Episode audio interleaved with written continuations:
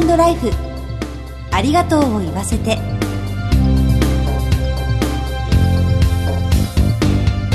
こんにちは。番組パーソナリティの久保井あさみです。この番組では知っておきたいお葬式を中心とした就活に関わる情報をお届けしています。いつかは訪れるその日のために様々な分野から専門家にお越しいただいてお話を伺います。今回は島工作シリーズや黄昏流星群でおなじみの漫画家広金健志さんにご登場いただきます。お楽しみに。ハートライフありがとうを言わせて。この番組は安心と信頼のお葬式全総連全日本総裁業協同組合連合会の提供でお送りします。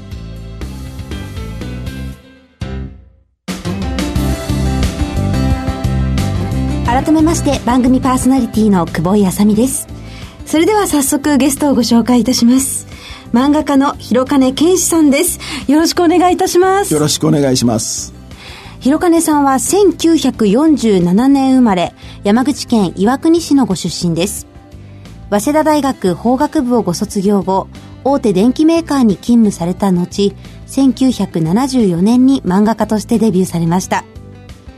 代表作の島工作シリーズや今月からテレビドラマが放送される黄昏流星群など現代社会を生きる大人たちにスポットを当てた作品を長年描き続けていらっしゃいます。広金さんには2回にわたりゲストとしてご登場いただきます。1回目の今日は就活についてのお考えと著作について伺ってまいります。どうぞよろしくお願いします。よろしくお願いします。広金さんは漫画に加えてエッセイを数多く書かれていらっしゃいますよね。はい、ラジオ日経からは日本短波放送時代に嫌なやつ、こんな男からも学ぶことがあるが出版されています。はい、表紙があの、島工作の中に出てくる今野課長ですね。はい。はい数多くのご著書の中には、ええ、長男長女の就活力というタイトルの本がありますが、はい、広金さんが就活についてお書きになったきっかけは何だったんですかはい。僕はあの、漫画の作品もそうなんですが、はい。あの、いつも自分と同世代に向けて、まあメッセージを発信するというふうに考えておるんですね。はい。あの、だから子供漫画とか書けないんですよ。ああ。だから藤子不二雄先生がドラえもんとかおばきゅうみたいなものを大人になっても書かれてますよね。はい。ああいうことができないんで、自分が20代の頃は20代向けに、30代の頃は30代向けにというふうに漫画を書いてきまして、確かに島工作はまさにそうですよね。私と同い年ですから、はい、それであの、今島工作会長になって70歳ぐらいなんですけども、そういう形で書いておると自分がもう71になりましたけども、自分と同じ人たちへメッセージ出すとすればですね、もう就活であろうと。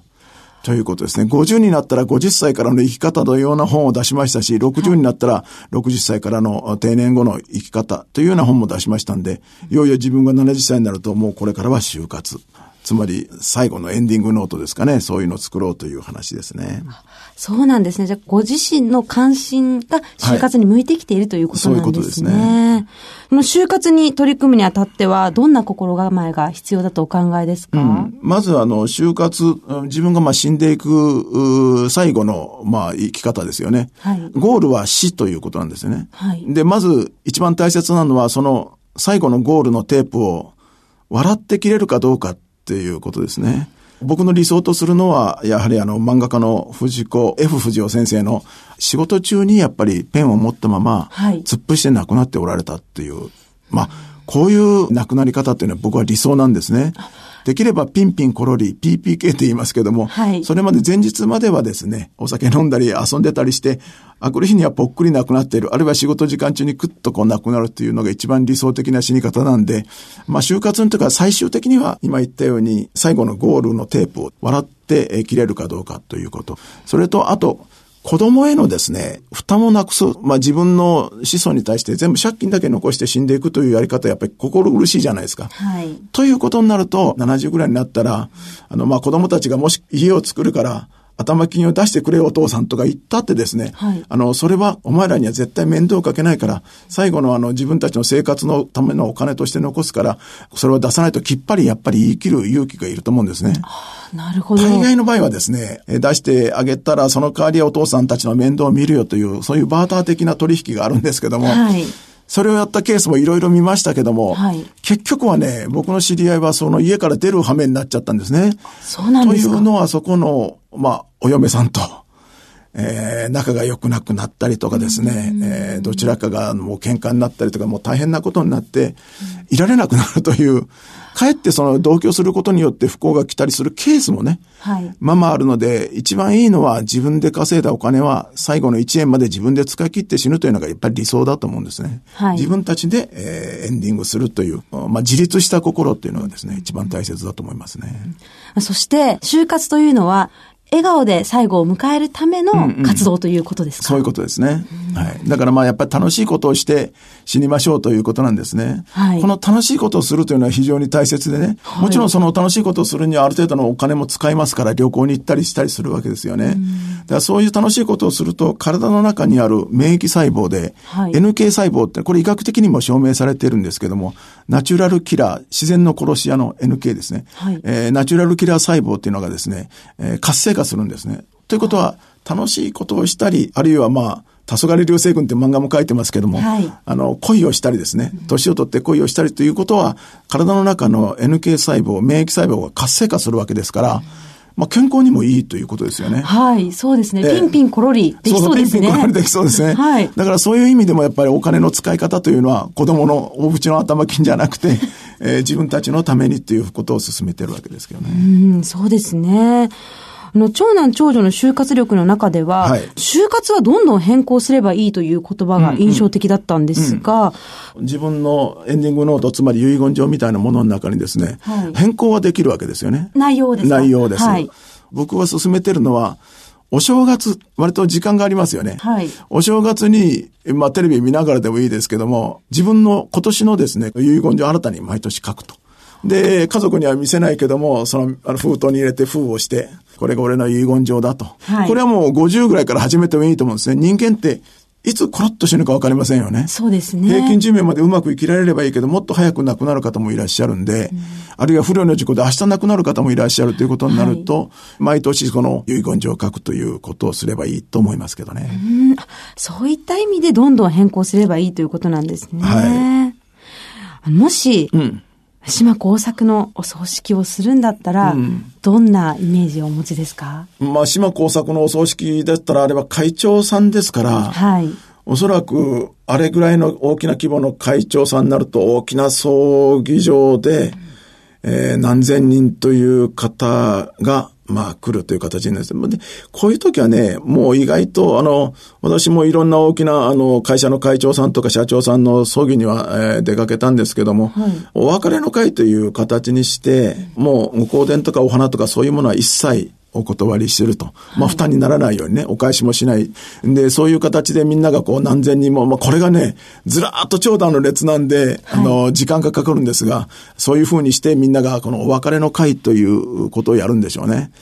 まあ、私はそういうのを家族に任せるんでどちらでもいいんですが、その大きな会社の方だったら本人がどう言おうと周りが放っておかないですからね。そういうお葬式というのは言われて結構大きなものになるんじゃないか。で、おそらくね、島工作だったら、彼は音楽が好きだったんで、はい、ジャズを後ろに流すとかですね。それからまあ、クラシックだったらね、ちょっと悲しみをこう、呼ぶような、まあ、マーラーのアダージオですか、その5番のね、うん、えー、そういうのを流す、あるいはショパンのノクターン1番とかですね、ちょっとこう聞いたら泣けるような曲を BGM で流してっていう。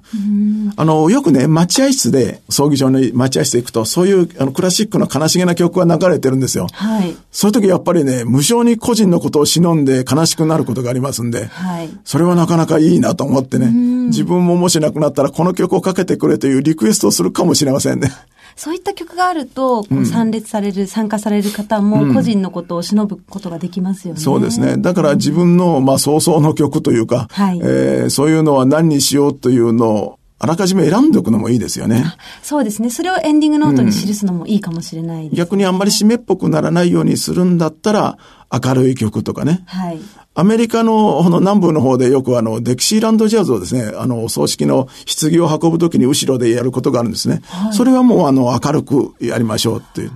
うそれから神道のあの、葬式はもっと明るくやりますから、どんちゃん騒ぎになったりしますよね。はい、宗教によって多少違うんですが、自分のお葬式を厳かに荘厳にするか、はい、あるいはその、もっと賑やかに締めっぽくならないようにどんちゃんがやるかっていうのは、本人が決めればいいことですね。そうですね。お葬式も多様性があるといいですね。そうですね。そして最後になりますが、週刊朝日芸能で連載されていた、追い活のおすすめをまとめられた、広金健志流、新老人、新しい老人のすすめというご著書の中にも、最終章のタイトルには、死について考えるとありました。うん。また、漫画、黄昏流星群では、老いの中にある豊かさを描いていらっしゃいますが、うん、死と向き合いながら、老いを楽しむ方法、うん、広金さん流のものを教えていただければと思います。あの、人間まあ、生まれたら必ず死ぬというプログラムの中にこう生きてるわけですね。それが早いか遅いかは、まあ、人によって違うんですが、つまり、いずれは死ぬわけですよね。はい、まあ、死ぬということになると、死が近づいてきたら、それに、あの、抗うというよりも、むしろ死を受け入れていくという気持ちにだんだんなっていく。もう現にもう自分はまあ71なんですけども、はい、いつ死んでもまあ OK かなというような心構えはですね、常に持つようにしてますんで、本当に昔、えー、例えば40、50の頃は死なんてとんでもない先にあるようなもんだったんですが、はい、もうこの年になると手を伸ばせばここに死というものがあるわけですから、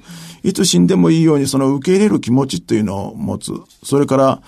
まあ、例えば不幸にして、あと余命いくばくもないっていうのは医者から宣告された場合でもですね、はい、それに対して、それ、あの、落ち込むよりも、じゃあこの残った時間をどう生きようかってポジティブに、ポジティブにね、考える、そういう気分の持ち方をですね、持っていくべきだと思いますけどね。今日、明日死んでも後悔がないくらい、今を楽しむことが大切ということですかね。はい、ありがとうございます。この続きはまた次回伺います。ゲストは漫画家の広金健志さんでした。お忙しいところどうもありがとうございました。ありがとうございました。全日本総裁業協同組合連合会。全総連は命の尊厳ご遺族の悲しみ。一人一人に寄り添ったサービスを何よりも大切に考えご遺族の心を形にする。地域密着の葬儀者が集まる全国ネットワークです。全総連加盟店ではお葬式の専門家である葬儀事前相談員総裁ディレクターが皆様からのご相談をお受けしております。お葬式のご依頼は安心と信頼の全総連加盟店まで。詳しくは全総連ホームページをご覧ください。すべては個人ご遺族のために全総連。全総連。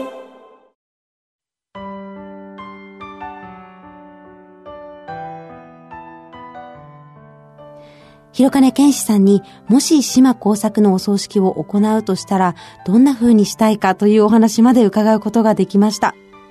就活のお話皆さんいかがでしたか？次回も広金健志さんに再びご登場いただく予定です。番組のサイトからはご感想などメールでお寄せいただけます。番組への応援メッセージなどいただければ嬉しいです。次回の放送は10月17日水曜夕方4時55分からです。どうぞお楽しみに。進行は番組パーソナリティの久保井あさみでした。ハートライフありがとうを言わせて。この番組は安心と信頼のお葬式、全総連、全日本総裁業協同組合連合会の提供でお送りしました。